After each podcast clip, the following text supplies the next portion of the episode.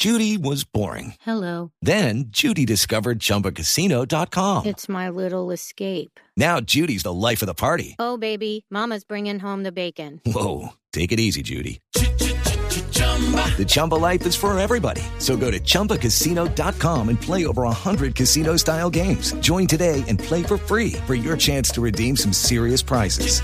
chumba ChumbaCasino.com. No purchase necessary. Void where prohibited by law. 18 plus terms and conditions apply. See website for details. Pues mire, yo doy fe de lo contrario. Yo llevo muchas semanas con ellos. He tenido una conversación franca, directa. He defendido la posición del gobierno. Lo que pasa es que ellos están justificando, en mi opinión, la salida ayer el tema de la votación. Y cuando yo los fui a traer, estaban todos reunidos y afuera estaban magistrados del Consejo Superior de la Judicatura. Entonces, claro, es fácil decir que yo no tengo liderazgo para eso.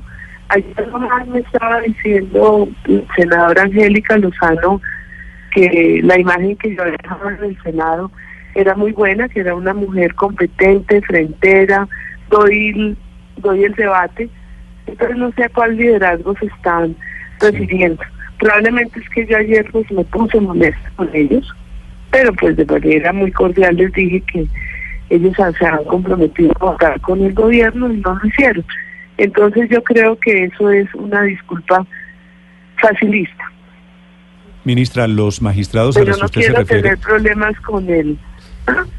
los, usted dice que, des- que a la salida de la reunión con los conservadores había magistrados del Consejo de la Judicatura fuera, haciendo lobby, me imagino, para que no les desmonten el Consejo de la Judicatura.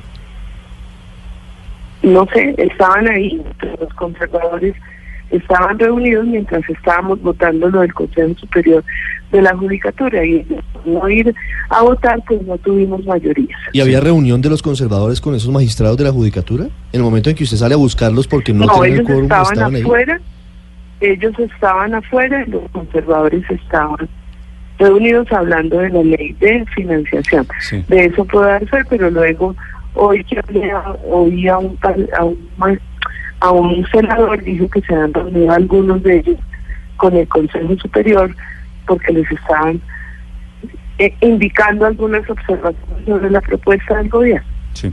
Ministra, ¿por qué eh, un par de senadores de la Comisión Primera del Senado me están escribiendo y me están diciendo que sí es cierto que usted en reuniones privadas ante ellos ha hablado de que usted renuncia en el momento en que se hunda o se caiga la reforma a la justicia?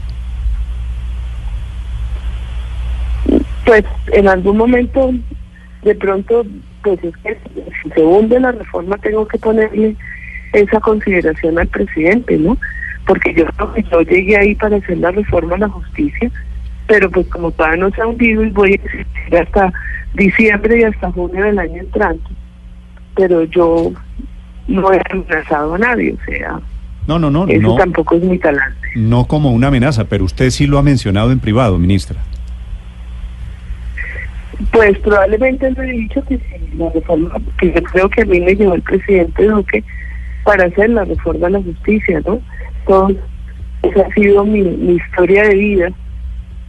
Y, y si esto no se logra, pues pondré eh, mi nombramiento, pues como lo tiene siempre a disposición del presidente, pero no es una amenaza, no es nada. ¿Ya? Y todavía no se ha hundido la reforma. Bueno, efectivamente, eh, a pesar de que tiene evidentemente problemas, esperemos a ver qué pasa. Ministra, gracias por acompañarnos. Hasta luego. Bueno, Felipe.